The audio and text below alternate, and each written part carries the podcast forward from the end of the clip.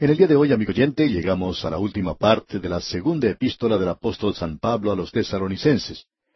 Una vez más diremos que tenemos aquí una epístola que nos llevó hasta las nubes, nos hizo mirar al aire esperando la venida del Señor. Hay muchas personas que opinan que esto no es algo práctico. Pero amigo oyente, usted puede estar mirando hacia arriba, pero es mejor que también cuide de su andar aquí abajo, porque eso es muy importante. Hemos podido ver aquí que los creyentes deben estar establecidos y bien edificados en la palabra de Dios. Y vimos eso en la última parte del capítulo dos. Ahora, en el capítulo tres, tenemos en los primeros siete versículos que los creyentes deben estar establecidos en su andar. Y luego, en la última parte de este capítulo tres, del versículo ocho al dieciocho, los creyentes tienen que estar establecidos en su trabajo. Amigo oyente, es una cosa estar mirando hacia arriba y otra cosa es el continuar haciendo lo que debemos hacer aquí abajo.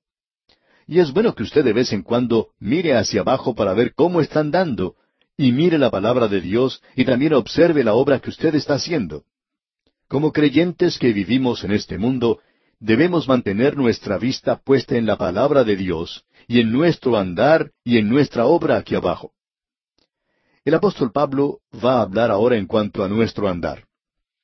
Hablamos en nuestro programa anterior en cuanto a la palabra de Dios, y vimos que Pablo dijo algo que era en realidad maravilloso.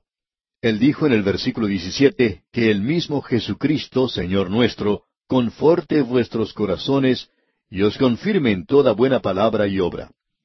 Y esto tiene que ver con nuestra lealtad al Señor Jesucristo. Pablo habló en esta sección de la maravillosa posición que tenemos en Cristo. Nosotros somos elegidos, somos escogidos, dice Pablo, desde el principio para salvación, mediante la santificación por el Espíritu y la fe en la verdad, a la cual os llamó mediante nuestro Evangelio, para alcanzar la gloria de nuestro Señor Jesucristo. Esto es algo en realidad que nos llena de entusiasmo y nos da mucho ánimo. Pero ahora Pablo dice que hay ciertas responsabilidades que nosotros tenemos como creyentes, que ahora tenemos que andar aquí de tal forma que demuestre que somos creyentes responsables, y como Pablo lo dice en la epístola a los Efesios capítulo cuatro versículo uno, Yo pues, preso en el Señor, os ruego que andéis como es digno de la vocación con que fuisteis llamados. Y eso es lo que Pablo nos está diciendo también aquí en su segunda epístola a los tesalonicenses.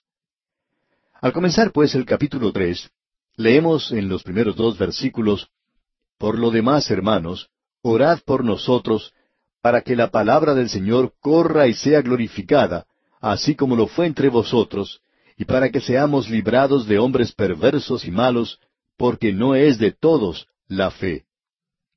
Lo que Pablo está diciendo aquí es que la palabra capacita al creyente para que ande ante este mundo impío. La palabra es la que establece firmemente al creyente en su andar. Y ahora él dice, por lo demás, hermanos.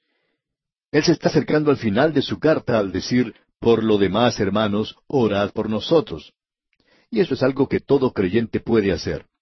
No creemos que la oración sea un don del Espíritu.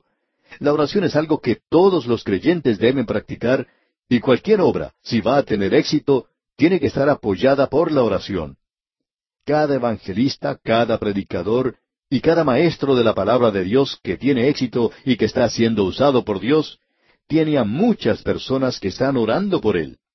Y Pablo está pidiendo a los creyentes en Tesalónica que oren para que en este respecto la palabra del Señor corra y sea glorificada, así como lo fue entre vosotros. Ahora el apóstol Pablo tenía un ministerio único. Él era un misionero, él era un evangelista en la forma como lo conceptuamos hoy. En realidad esa palabra en el Nuevo Testamento quiere decir misionero. Y también él era pastor y maestro de la palabra de Dios. Él tenía todas estas habilidades o capacidades, y él había desempeñado esos ministerios en Tesalónica. Él los había llevado al Señor y él les había enseñado. Y ahora él actúa como pastor en las cartas que les escribe.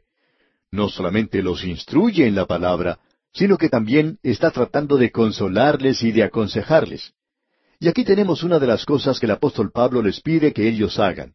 Él les dice, orad por nosotros para que la palabra del Señor corra y sea glorificada.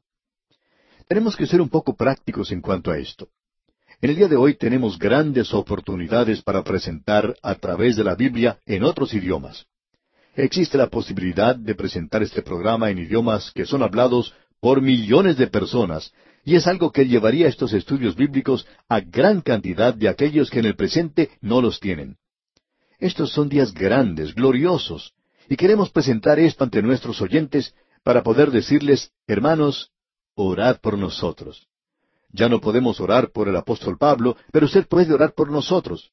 Y nosotros apreciamos eso en gran manera, ya que queremos también que la palabra del Señor corra y sea glorificada, así como lo fue entre vosotros, y también que la palabra de Dios sea exaltada, sea ensalzada en el día de hoy.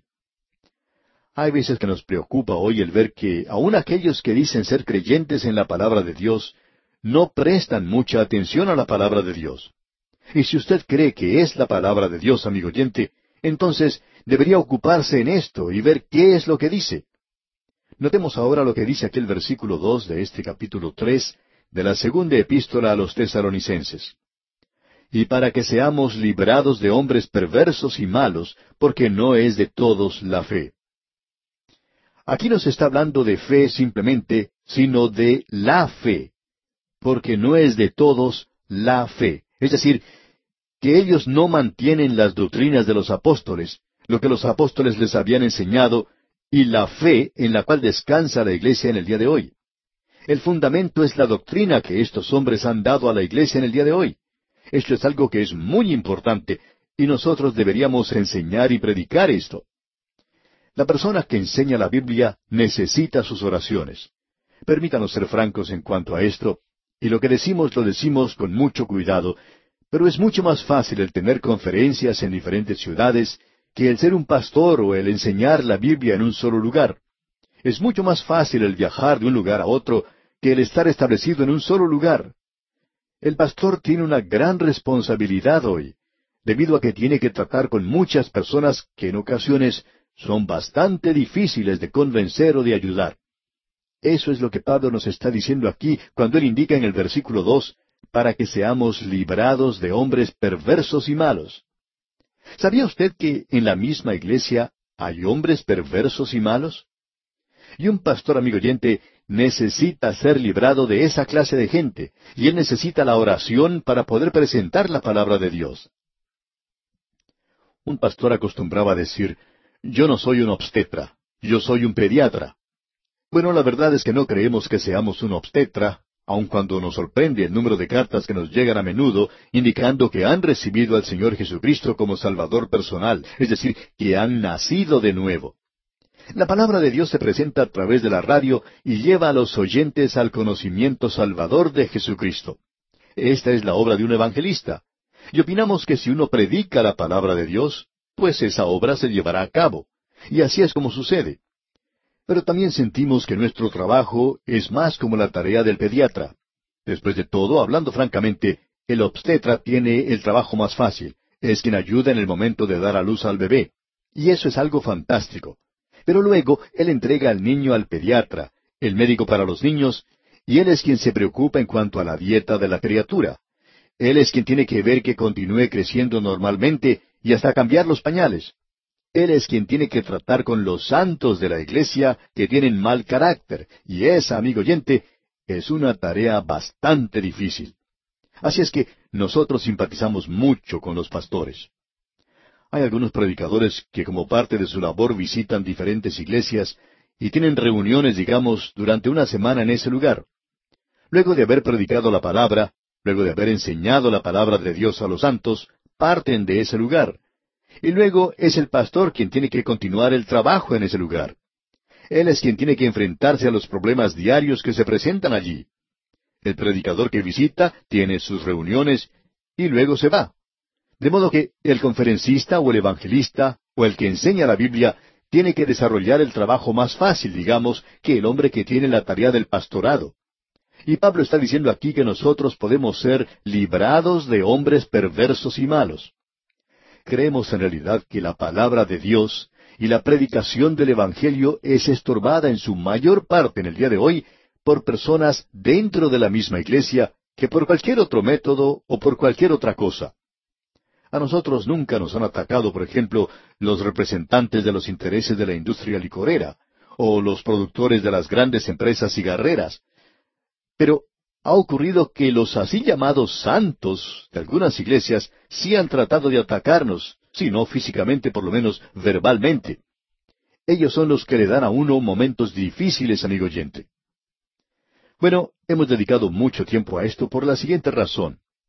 Es una cosa el mantener la verdad de la venida de Cristo, el amar su venida, y otra cosa es un andar digno de esa gran verdad. Y de eso es que nos está hablando Pablo aquí. Demostremos hoy, por nuestra relación con la palabra de Dios, por nuestra forma de andar aquí, que estamos viviendo lo que creemos. Y luego Pablo continúa diciendo, pero fiel es el Señor. Y eso, amigo oyente, es maravilloso. Muchas veces no cumplimos con Él. Sin embargo, Él siempre, siempre cumple con nosotros. Él es fiel. Él siempre ha sido fiel. Y dice aquí el versículo tres, pero fiel es el Señor que os afirmará y guardará del mal. Amigo oyente, eso es algo que creemos debiera ser mantenido por muchos que profesamos ser creyentes. Este versículo tan pequeño que tenemos ante nosotros es muy importante, y por tal razón leámoslo una vez más pero fiel es el Señor que os afirmará y guardará del mal. En el día de hoy, amigo oyente, los creyentes necesitamos ser afirmados. El hogar en este instante se encuentra desordenado. Lo mismo ocurre con la iglesia y con la vida de los creyentes que están pasando por la misma situación. Es necesario que seamos afirmados. Ahora, ¿cómo puede ser afirmado? Yendo a la palabra de Dios y permitiendo que ella tenga su influencia en su vida. Y sólo la palabra de Dios, amigo oyente, le cuidará a usted del mal. Alguien ha dicho, la Biblia le mantendrá alejado del mal, del pecado, pero el pecado le mantendrá alejado de la Biblia. Así es que, para ser afirmado, amigo oyente, vaya a la palabra de Dios. Ahora en el versículo cuatro leemos, y tenemos confianza respecto a vosotros en el Señor, en que hacéis y haréis lo que os hemos mandado. Amigo oyente, a los creyentes se les ha mandado hacer ciertas cosas. Hay mandamientos para los creyentes. Y vimos eso cuando estudiamos la primera epístola a los tesalonicenses. Usted recuerda que allá en el capítulo cinco encontramos veintidós mandamientos. No tenemos que detenernos en cumplir solamente diez de ellos, sino que podemos cumplir con estos veintidós que encontramos allí. Y esas son las cosas que tienen que hacer los creyentes. El Señor Jesucristo dijo, Si me amáis, guardad mis mandamientos. Y esos son sus mandamientos. Pablo tenía su confianza puesta en el Señor en cuanto a esto, ya que dice, y tenemos confianza respecto a vosotros en el Señor, en que hacéis y haréis lo que os hemos mandado. Es decir, que esta iglesia que tenía un testimonio tan maravilloso, continuaría manteniendo ese testimonio. Luego en el versículo cinco dice, Y el Señor encamine vuestros corazones al amor de Dios y a la paciencia de Cristo. El creyente tiene que andar en el amor de Dios y en la espera paciente de la venida de Cristo. Y amigo oyente, si usted está andando en el amor de Dios, en el calor de su amor, donde el amor de Dios se demuestra en su corazón y usted sabe que Él le ama, usted puede manifestar ese amor por el poder del Espíritu Santo porque sólo el Espíritu de Dios puede hacer que Dios sea algo real para nosotros. Y el fruto del Espíritu es el amor, y éste se manifiesta a sí mismo. Usted no puede amar así por naturaleza, amigo oyente, a cualquier persona, a cualquier Ricardo, Tomás o Sebastián que se atraviese por delante. Y creemos que no deberíamos hacer eso. Pablo había dicho a los creyentes de Filipos que nuestro amor en el día de hoy tiene que ser demostrado con juicio, y por tanto tenemos que poner mucho cuidado en cuanto al amor que demostramos a aquellos que nos rodean. Hay personas que nos harían daño si no tenemos cuidado. Así es que debemos tener mucho cuidado cuando abrimos nuestros brazos a otra persona. Bien podríamos recibir una puñalada en la espalda. Y luego dice, y a la paciencia de Cristo. Aquí no tenemos una doctrina para discutir en cuanto a si usted es premilenario o postmilenario o amilenario, o si el Señor viene antes de la tribulación o después de la tribulación. Esto aquí se refiere a esperar pacientemente la venida de Cristo. Y esa es una buena posición, un buen lugar donde estar. Estos versículos que nos ha tocado leer hoy son versículos muy hermosos. Cada uno de ellos es algo maravilloso. Son tan maravillosos que uno podría decir refiriéndose a ellos que cada palabra de estos versículos, si uno la cortara, sangraría. ¿Cuán cierto es esto aquí? Ahora, el versículo seis de este capítulo tres de la segunda epístola a los tesaronicenses dice, Pero os ordenamos, hermanos, en el nombre de nuestro Señor Jesucristo, que os apartéis de todo hermano que ande desordenadamente, y no según la enseñanza que recibisteis de nosotros. El creyente no tiene que andar con los que se comportan en forma desordenada, amigo oyente. Hay algunos que piensan que tienen que ir a testificar a los bares y sentarse con los que están borrachos en ese lugar, y hay otros que hasta han dicho que uno debería tomar algunas de las bebidas que ellos están bebiendo. Sin embargo, hay quienes se han convertido en alcohólicos haciendo eso. Dios dice que uno debe dejar a esos que viven desordenadamente fuera de nuestra comunión.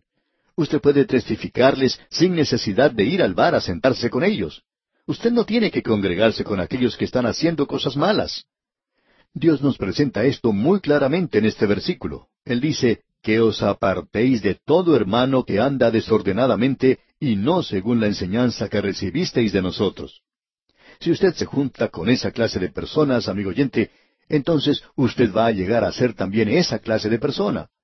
Y como dice el adagio callejero, Dime con quién andas y te diré quién eres.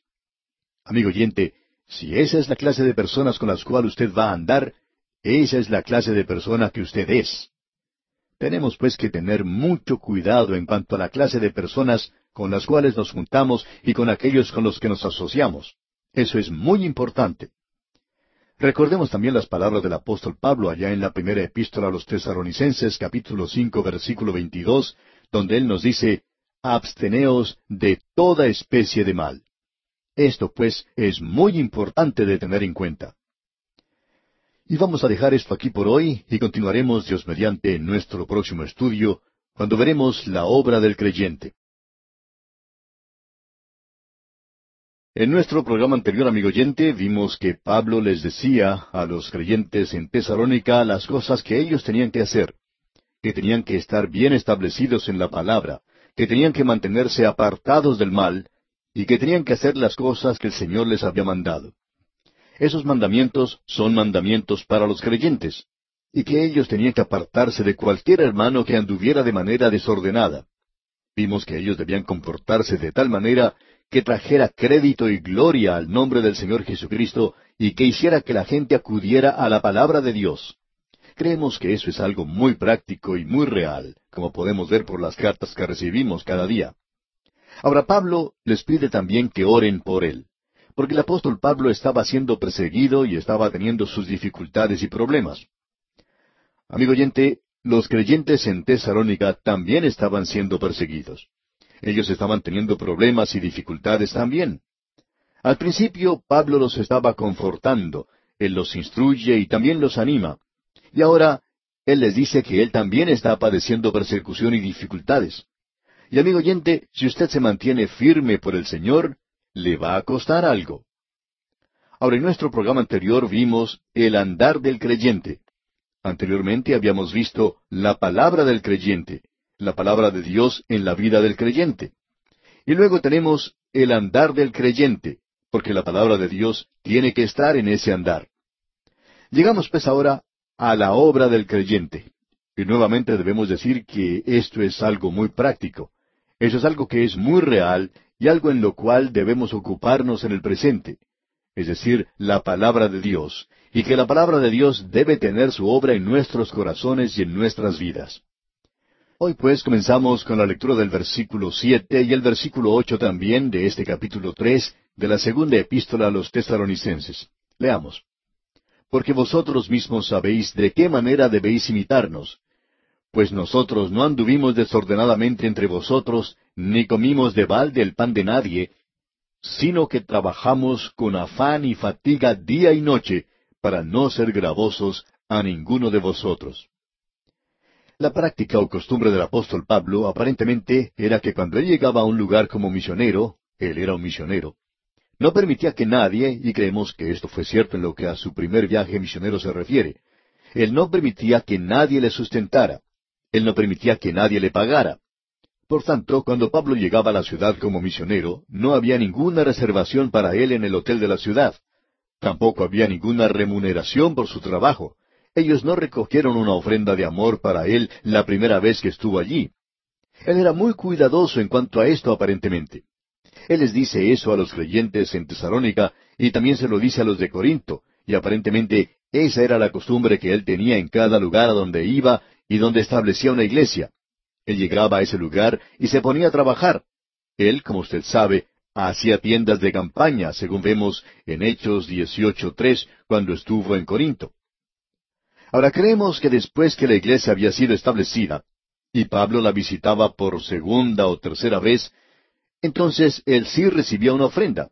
Usted puede ver que él aclaró bien eso a los creyentes de Galacia, que ellos debían ofrendar. Él les da las gracias a los creyentes de Filipos por su ofrenda, y él mismo recogió una ofrenda en su segundo o tercer viaje misionero para los santos pobres de Jerusalén. A él no le molestaba hacer esas cosas, digamos de paso. Pero esto que vemos aquí aparentemente era la política, la norma que Pablo seguía. Es decir, que la gran verdad de la venida de Cristo no era algo que hiciera que Pablo se volviera fanático o que tomara una posición que no fuera razonable. Hubo personas que hicieron eso en el siglo XIX. Muchas personas vendieron sus hogares y sus propiedades, se cubrieron con sábanas blancas y se subieron a los techos de sus casas esperando la venida del Señor. Ahora hay varias cosas en cuanto a esto que siempre nos parece que es la marca de los fanáticos. Para comenzar nos preguntamos, ¿por qué subir al techo? Después de todo, el Señor puede tomarles desde el piso bajo de la casa, así como también del techo.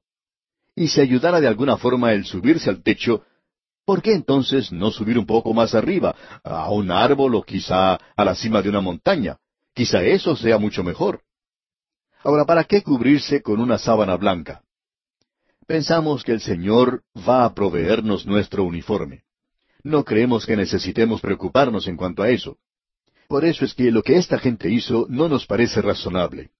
Ahora, ¿para qué vender sus propiedades y convertir eso en dinero? Estamos seguros que ellos no pensaban llevarse ese dinero con ellos. Pero la gente hace cosas raras, peculiares, porque dicen que creen en la pronta venida de Cristo. Amigo oyente, no hay ninguna otra cosa que vaya a hacer que usted trabaje mucho como el creer en esa gran verdad. Si usted realmente cree en ella, entonces usted va a trabajar mucho. Usted va a estar muy ocupado por el Señor en alguna faceta de su obra. En algún lugar retirado hoy, usted va a estar colocando algunas semillas de la palabra de Dios en la tierra para que produzca una buena cosecha. Pablo nos muestra esto con toda claridad. Y en el versículo nueve leemos, No porque no tuviésemos derecho, sino para daros nosotros mismos un ejemplo para que nos imitaseis. Pablo dice que tenemos ese derecho, y creemos que eso es lo que significa aquí. Él dijo que como apóstol que había llegado a ese lugar y que les había llevado al Señor, había fundado la iglesia, tenía el derecho, tenía la autoridad para pedir una ofrenda. Pero queríamos darles un ejemplo, dice él. Y lo hicieron como un ejemplo para los creyentes en Tesalónica, para que ellos no fueran llevados a tomar una posición un poco fanática. En cierta ocasión había un matrimonio que estaba inclinado hacia el fanatismo. Ellos eran de aquellos que llamamos super santos. Ellos pensaban que estaban más adelantados que cualquier otra persona, aun cuando en sus estudios nunca sacaban buenas calificaciones.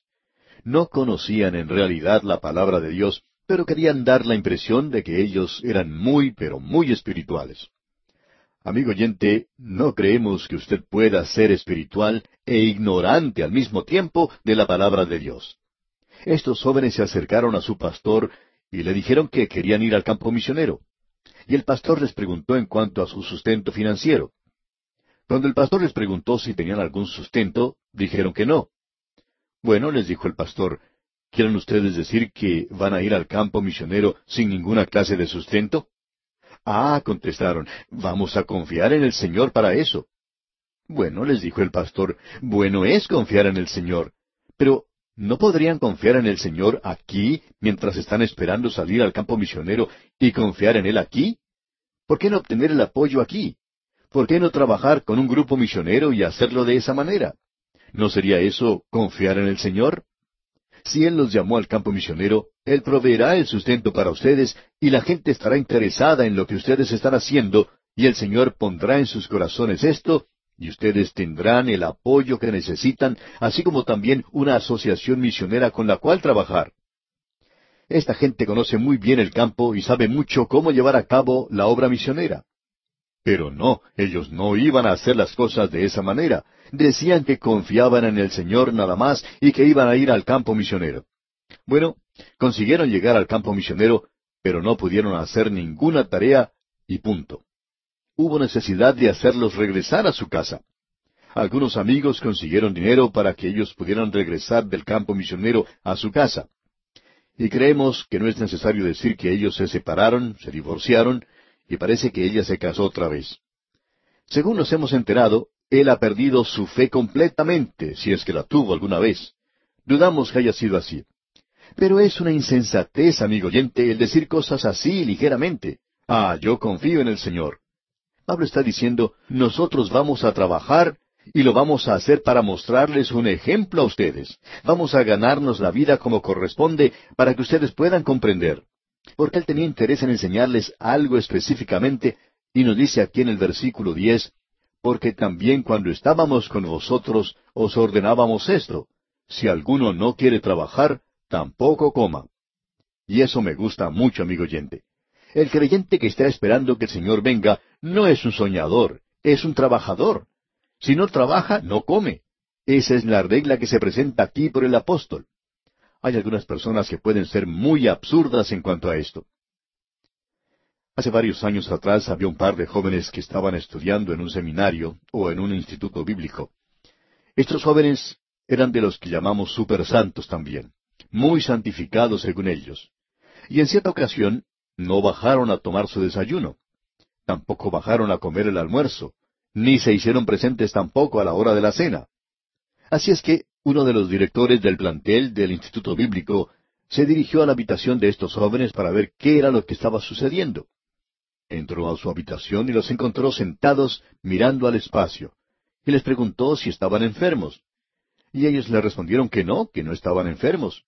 Entonces les preguntó, ¿por qué no han ido a comer en el día de hoy? ¿Y sabe usted, amigo oyente, lo que le contestaron? Ahora estamos confiando en el Señor para todo. Estamos esperando que Él nos diga si tenemos que ir a comer. Bueno, les dijo el director, ¿tienen hambre? A lo cual ellos contestaron, sí, tenemos hambre. Pues bien, les dijo el director, ¿no creen ustedes que esa es una de las formas que el Señor tiene para hacerles saber a ustedes que tienen que ir a comer? Ah, no, nosotros estamos esperando una revelación especial de parte de Él y no nos vamos a mover de aquí hasta entonces. Bueno, les dijo el director, yo tengo algo que decirles. Ustedes se van a mover, pero no van a ir al comedor, van a salir directamente de este lugar porque nosotros no los queremos a ustedes aquí. Y así fue como partieron de allí. Es interesante notar, amigo oyente, que hoy uno puede ser un fanático, especialmente en este tema de la profecía. Es interesante notar que Pablo pasó mucho tiempo, más de un capítulo aquí, más de la mitad de la epístola, y en realidad pasó la mitad de la epístola en esto que es práctico, aquello que tiene gran énfasis hoy. Amigo oyente, una cosa es el mantener la verdad de la venida de Cristo por su iglesia, y es otra el que esto funcione apropiadamente en nuestro vivir aquí, donde llega a ser algo práctico, y eso quiere decir trabajando. Y eso es lo que tiene que llamarnos la atención a todos nosotros. Hay una historia que es bastante conocida y quizá usted ya la conoce, de un hombre que tenía un trabajo como jardinero. Quizá era algo más que eso, jardinero de uno de esos palacios en el norte de Italia, ese lugar era como un castillo. Cierto hombre estuvo visitando el lugar un día y se le mostró alrededor de ese castillo. Todo se encontraba en forma inmaculada, era siempre hermoso. Él nunca había visto un jardín tan hermoso como ese. Él se quedó a comer con el jardinero y su esposa y los felicitó por la tarea que habían realizado. El jardinero, por supuesto, le dio las gracias por eso. Este visitante le preguntó cuándo había sido la última vez que el dueño había estado en ese lugar, y luego le preguntó, ¿Por qué hace usted esto? Bueno, le contestó el jardinero, estoy esperando que el Señor regrese. Bueno, le dijo el visitante, esto es muy bueno, pero ¿cuándo fue la última vez que él estuvo aquí? Ah, creo que fue hace como unos diez años. Y el visitante respondió, ¿Me quiere decir que el dueño no ha venido aquí por diez años? A lo cual el jardinero respondió, Sí. Bueno, le dijo el visitante, ¿está esperando a que él regrese entonces? Y el jardinero contestó afirmativamente otra vez. Y el visitante volvió a preguntar, ¿Está esperando que él venga la próxima semana? El jardinero dijo, Ah, no, lo estoy esperando hoy. Pero él no llegó ese día. Pero amigo oyente, este hombre estaba viviendo esperando a que el dueño viniera muy pronto. ¿Y qué significaba eso? Que él se mantenía ocupado. Él no estaba parado a las puertas del castillo esperando a ver si se acercaba el dueño. Él se encontraba en su jardín podando y cortando y arreglando las rosas y plantando. Eso es lo que él estaba haciendo. Estaba bien ocupado. Y de eso es de lo que el apóstol Pablo nos está hablando aquí, que nosotros debemos estar establecidos en la obra del Señor en vista del hecho de que Él se aproxima y de que Él está viniendo. No podemos encontrar otra cosa más práctica que esta. Y una vez más, este versículo diez dice, porque también cuando estábamos con vosotros os ordenábamos esto, si alguno no quiere trabajar, tampoco coma. Amigo oyente, en ese lugar ellos tenían algunos fanáticos. Algunos de ellos se aislaban por allí y no estaban haciendo nada. Ellos nada más estaban esperando que el Señor viniera. Pues bien, Pablo les dice, entonces no les den de comer. Ellos tienen que ir a trabajar. Y eso nos gusta mucho, amigo oyente. Ahora el versículo once dice, porque oímos que algunos de entre vosotros andan desordenadamente, no trabajando en nada, sino entrometiéndose en lo ajeno. Había allí algunas personas que no estaban haciendo nada, no estaban interesadas en proclamar la palabra de Dios, pero aún así estaban ocupados. Estos eran los chismosos del lugar. Esta palabra que encontramos aquí, amigo oyente, significa que ellos estaban causando toda clase de problemas en la iglesia de Tesalónica. Solo se necesita una manzana podrida para arruinar todas las demás. Y un miembro de la iglesia con su cara larga puede afectar la vida espiritual de muchas otras personas. Y esa es la razón por la cual el apóstol Pablo había dicho antes que uno tiene que apartarse de aquellos que andan desordenadamente. Usted puede apreciar que había por lo menos unos cuantos así en esta iglesia en Tesalónica. Y él, por cierto, que habla muy claramente aquí que esta gente, los chismosos, son aquellos a quienes él hace referencia. No quieren trabajar, pero se mantienen ocupados haciendo otras cosas. Cosas malas. Eran tan activos como la polilla, y con el mismo resultado en la iglesia de Tesalónica. Ahora el versículo 12 dice, A los tales mandamos y exhortamos por nuestro Señor Jesucristo, que trabajando sosegadamente coman su propio pan. Pablo les está diciendo que deben trabajar para que puedan comer su propio pan. Y esto no es algo que parezca muy espiritual, ni tampoco muy teológico, ¿verdad? Y estas son las cosas que por alguna razón u otra no se presentan en esos pequeños cursos que son tan populares hoy. A la gente le gusta tomar una serie de clases como esa. Es como un estimulante para ellos. Y esa es la razón por la cual hay muchos jóvenes que están tomando drogas hoy. Quieren ser estimulados. Hay muchos creyentes que quieren ser estimulados espiritualmente también. Pero quisiéramos saber si alguna vez alguien le ha sugerido que trabajando sosegadamente coma su propio pan. Amigo oyente, Sabemos que eso llegaría a resolver en muy grande manera algunas de las preguntas y problemas que existen hoy en muchas iglesias. Si aquellos que están ocupados en cosas sin importancia, en bagatelas, aquellos que siempre están creando problemas, si éstos callada y sosegadamente se dedicaran a trabajar, a hacer algo constructivo. Uno se pregunta qué es lo que hace esta gente para esparcir la palabra de Dios. Estos no son de los que dan generosamente en las ofrendas en la iglesia, sino que dan poco y se quejan mucho, y se dedican a crear toda clase de inconvenientes para la marcha de la iglesia. Estamos seguros que uno no escucha mucho de eso hoy, y nosotros lo estamos diciendo porque Pablo ya lo ha dicho anteriormente. Ahora en el versículo trece dice, Y vosotros, hermanos, no os canséis de hacer bien. Esto realmente es maravilloso. Un creyente que mantiene esa bendita esperanza no se debe cansar de la obra del Señor. O podríamos decirlo como lo dijo Moody, yo me canso en el trabajo, pero no me canso del trabajo. Nosotros deberíamos cansarnos en la obra del Señor, pero no llegar a cansarnos de la obra del Señor. No os canséis de hacer el bien. Y en el versículo catorce leemos, Si alguno no obedece a lo que decimos por medio de esta carta, a ese señaladlo, y no os juntéis con él, para que se avergüence. La gente debería separarse de aquellos que crean problemas en las iglesias. La mayoría de la gente siempre está tratando de ganar su favor porque no quieren que los que hacen problemas vayan a hablar de ellos, porque saben que tienen una lengua muy ambiciosa y muy dañina. Y si los santos de esa iglesia se mantuvieran aparte de esa gente, sería una de las mejores cosas que pueda suceder en esa iglesia. Ahora en el versículo quince dice, Mas no lo tengáis por enemigo, sino amonestadle como hermano. Hable con él, amigo oyente, como hermano. Y el versículo 16 nos dice, Y el mismo Señor de paz os dé siempre paz en toda manera. El Señor sea con todos vosotros. ¿No es esto algo hermoso, amigo oyente? Y luego Pablo dice aquí en el versículo 17, La salutación de mi propia mano, de Pablo, que es el signo en toda carta mía. Así escribo. Pablo firma su nombre. Y en el versículo 18 dice, La gracia de nuestro Señor Jesucristo sea con todos vosotros. Amén. Es hermosa, amigo oyente, la carta que Pablo ha escrito a estos creyentes en Tesalónica.